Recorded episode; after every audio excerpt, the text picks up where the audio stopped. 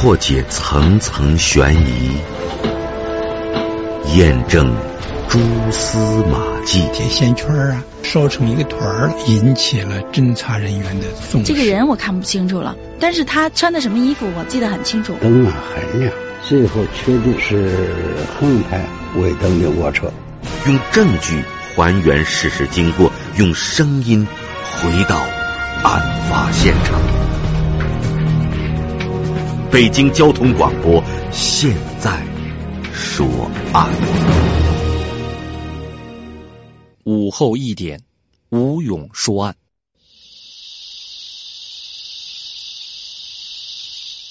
这是一九九三年的七月五号，这天天气闷热，憋着一场雨就是下不来。在京西八大处的某机关大院修建变电站的工程刚刚破土动工，在机关大院家属宿舍楼西南侧的一处防震棚，隆隆作响的挖掘机伸出巨大的铁掌，一铲一铲的向深处掘进。突然，操纵挖掘机的老师傅感到铁铲掘进的地方有硬物阻挡，他和几个民工停下机器。上前观察，不看还好，一看几个人顿时吓得是魂飞魄散。呈现在他们眼前的，竟是一堆白骨。再定睛一看，这堆白骨有骷髅头和四肢。老师傅感到晦气，叫民工在一边挖了个坑，把这堆白骨给埋了。第二天上班前，他跟施工队的民工聊天，说起这事儿。有个民工听了之后，心有余悸的说：“别是被人害了吧？该不该去报案呀？”老师傅觉得他说的也有道理，于是去机关保卫部报了案。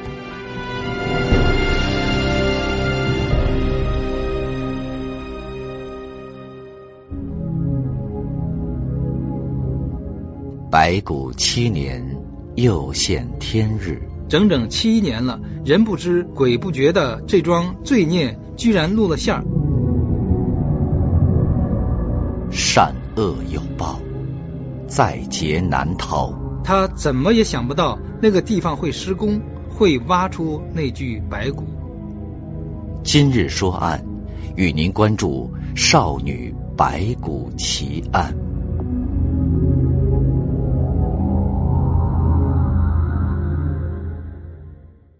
这天下午，石景山公安分局王副局长带领几个刑警赶到现场勘查。为我们回忆此案的是原北京市公安局政治部宣传处的副处长王建武。在挖掘现场，侦查员们发现尸骨是由一件北京的长城牌女风衣包裹着，还有一双半高跟女士皮鞋。白骨被送到分局。刑技组检验，发现，在腿骨外还夹着生锈的钢锯条一截。经过法医鉴定，得出结论是，这个死者是女性，二十岁左右，身高一米五五上下，死亡的时间应该在五年以上。很明显，这是一起残忍的杀人案。可是，死者死亡的时间已经在五年以上了。这到底是怎么样的一件事情呢？为什么会藏匿了这么长的时间呢？机关大院发生了凶杀案，这个消息不胫而走，在京西也立时传开了。是奸情仇杀，还是图财害命？被害者是谁？又因何遭此厄运呢？一时间，人们议论纷纷，揣摩、猜测、演绎，惨死的女郎成为人们茶余饭后议论话题的中心。机关大员的领导们，他们责成保卫部门配合公安局重塑破案。有关领导也指示保卫部跟公安部门协同作战，不惜任何代价尽快破案，并要保卫部每天向他们汇报破案进展的情况。七月七日，由机关保卫部和石景山分局调选精兵强将组成的联合专案组成立了。无言的白骨给侦查员们出了一道难题：这凶手究竟是谁呢？破获这无名尸案的常规做法，首先是要查找尸源，确定被害人的身份，然后顺藤摸瓜理出杀人凶手。可是，摆在侦查员眼前的这堆白骨，既无形象描述，又无物证可查。难度相当的大。侦查员兵分三路全面出击，一路侦查员带着头骨，请刑侦技术部门做颅骨重合，在专家们的帮助下，借助现代化的电子仪器，终于一个漂亮可爱的姑娘的头像显示在荧光屏上，被害人的形象的再现，为破案取证提供了可靠的依据。另一路侦查员在全市范围内查找五年前走失人口，侦查员们跑遍城区的每一个分局，对有些沾边的女性走失人口一个个核对落实。可是由于缺少被害人更多的身份资料，加上被害时间不是一个准确的概念，这路人马受挫搁浅。看来这只有从案发现场来做文章了。这些侦查员一开始就进驻机关大院，两天来通过调查访问摸上来不少的线索。案发现场的房振鹏是这个机关一个姓刘的老职工一九七六年盖的，他和他的四个儿子都曾经住在那儿。侦查员们深入侦查，发现刘老头的大儿子刘京疑点最多，他长期住在防震棚里，有作案的条件。刘京平日生活放荡，喜欢沾花惹草。群众反映他时常带些不三不四的女人到防震棚鬼混。最叫人怀疑的一点是，刘京和他的四弟刘全在六月二十九日深夜在现场附近挖过葡萄藤。而根据侦查员调查掌握的情况来看，这兄弟俩平时懒得出奇，油瓶子倒了都不带扶一下的，居然肯费那么大的力气去挖一株。没有结果的葡萄藤，再有从通知防震棚搬迁的时间到施工发现尸骨十来天的时间，为什么白天不挖，偏偏要在夜深人静的时候去挖葡萄藤呢？在访问刘晶的爱人时，他一点也不否认挖葡萄藤的情节。据此，他还提出了一个反证：这人肯定不是我丈夫杀的，要是他干的。还有时间去移葡萄藤？有人说，白骨七年显灵是肇事警察除恶擒凶，为他报仇洗冤。案犯说这事儿可真够奇怪的，一晚上没挖出死尸，却偏偏让民工们给倒腾出来了。专案组的侦查员依法先后传唤了刘晶和刘全兄弟俩。初审刘晶，由刑警队刑警李平和另一名侦查员同他交锋。刘晶来了个死猪不怕开水烫，他就是不承认杀人。相反，刘全倒是一反常态的老实。平时他作为科级纪检干部，给别人讲起法律政策滔滔不绝，能言善辩。可面对侦查员的询问，他的态度却异常。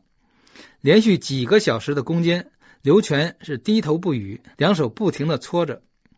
李平不失时机的又敲了他一下：“你是纪检干部，党纪国法的严肃性你该很清楚吧？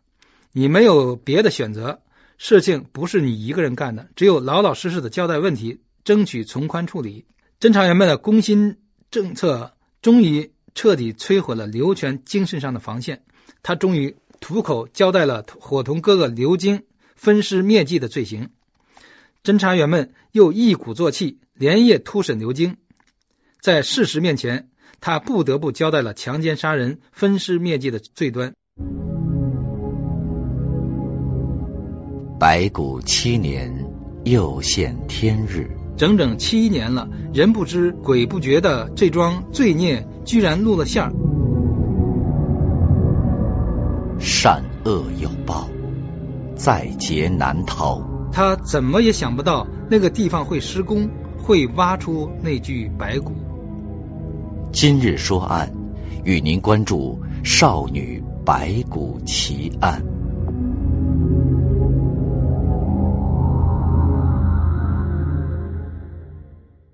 第二天一早，根据兄弟俩的指认，侦查员们在房振鹏原址院子里没费多大劲儿，便挖出了死者的躯干部分。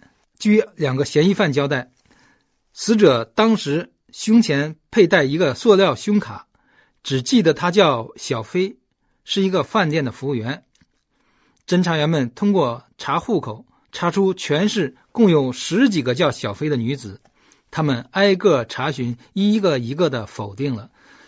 最后一个叫小飞的住在宣武区牛街，可他的户口在一九八八年便注销了。侦查员们带着小飞的画像和那件包尸的风衣来到了他的家中。一见到画像，小飞的父母便止不住的痛哭起来。他们拿出小飞的照片一对，两个姑娘一模一样。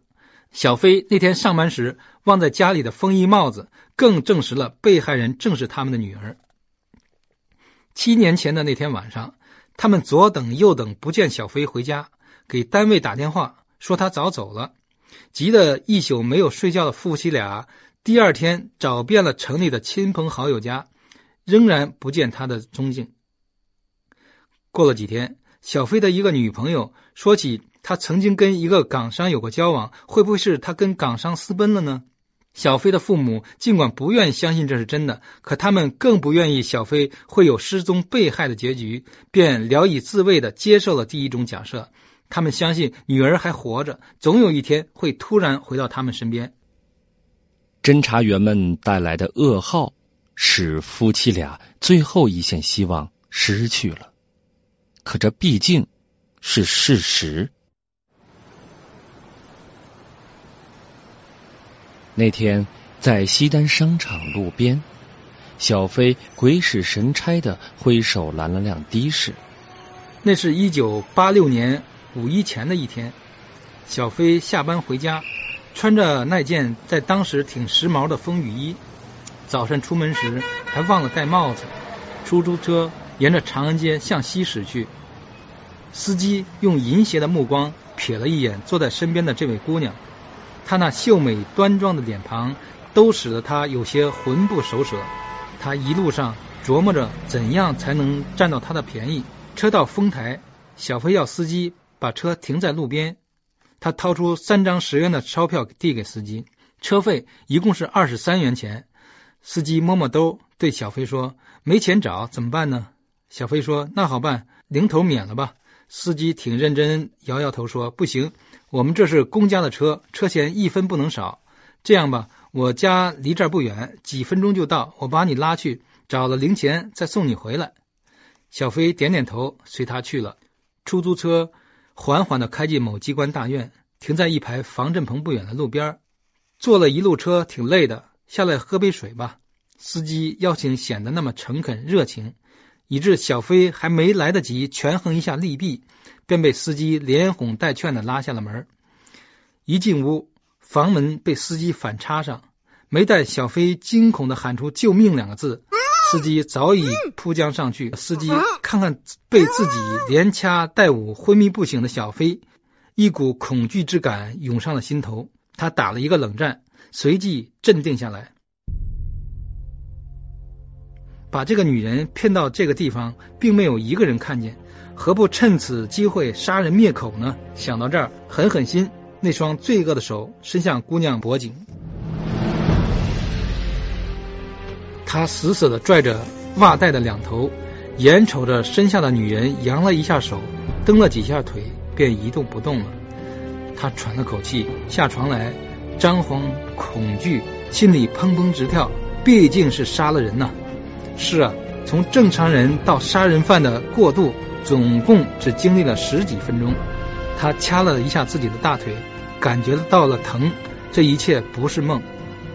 他首先想到逃避罪责，他在屋里找了把钢锯，开始分尸。他的手瑟瑟发抖，用力不均，锯条嘎嘣一下断了。怎么处理尸体呢？运出去太危险，埋到哪儿他都不放心。他找了把铁锹，在院里挖坑。这院平时不来外人，埋深点神不知鬼不觉。就在他挖到齐腰深时，突然听到有人敲门，心里不由一阵紧张，浑身的汗毛都竖起来了。还好进来的是他四弟，他是石景山某厂纪检干部，下班回来路过这里，想找点东西。四弟，我杀了个人，你得救救我。他扔了铁锹，可怜巴巴的跪在地上。人呢？四弟急忙问。他朝屋里努了努嘴。四弟进房一看，一具赤身露体的血淋淋的女尸躺倒在地。这可是人命关天呀！你是怎么搞的？四弟埋怨着。人我给弄死了，你瞅着办吧。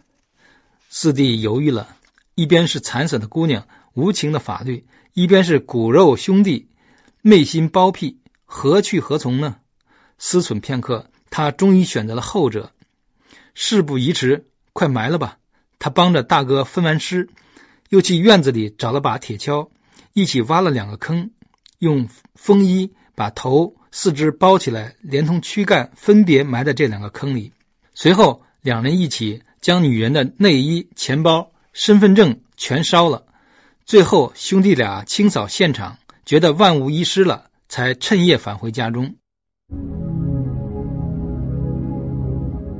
白骨七年，又现天日。整整七年了，人不知鬼不觉的这桩罪孽居然露了馅儿。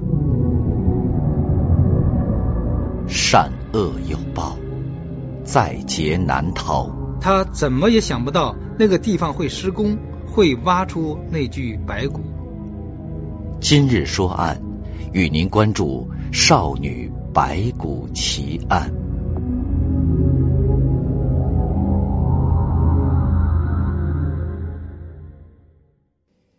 案子破了，凶手落网了，被害事主也找到了。可是侦查员们有一个问题却始终没有搞清楚。那天夜里，刘京兄弟俩得知这要拆迁施工，相约去移尸，挖了整整一宿，竟没有找到两处埋尸的地点。而施工的民工刚动土不久，便掘出了这第一包尸骨。当他俩在预审室交代了分尸灭迹的罪行，带着侦查员去指认埋尸处的时候，几锹下去，又是挺顺利的挖出了另一部分躯干尸首。事情真是有点神。京西的老百姓传闻此事，说是小飞姑娘含冤而死，今天显灵，让警察替他们报仇伸冤。其实神也不神。恶有恶报，犯罪必然被擒。这对于犯罪分子们来说，是一条难以逃脱的规律。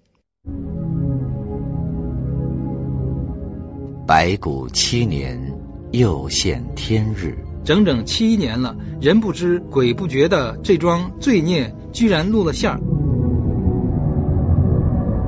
善恶有报，在劫难逃。他怎么也想不到那个地方会施工，会挖出那具白骨。今日说案，与您关注少女白骨奇案。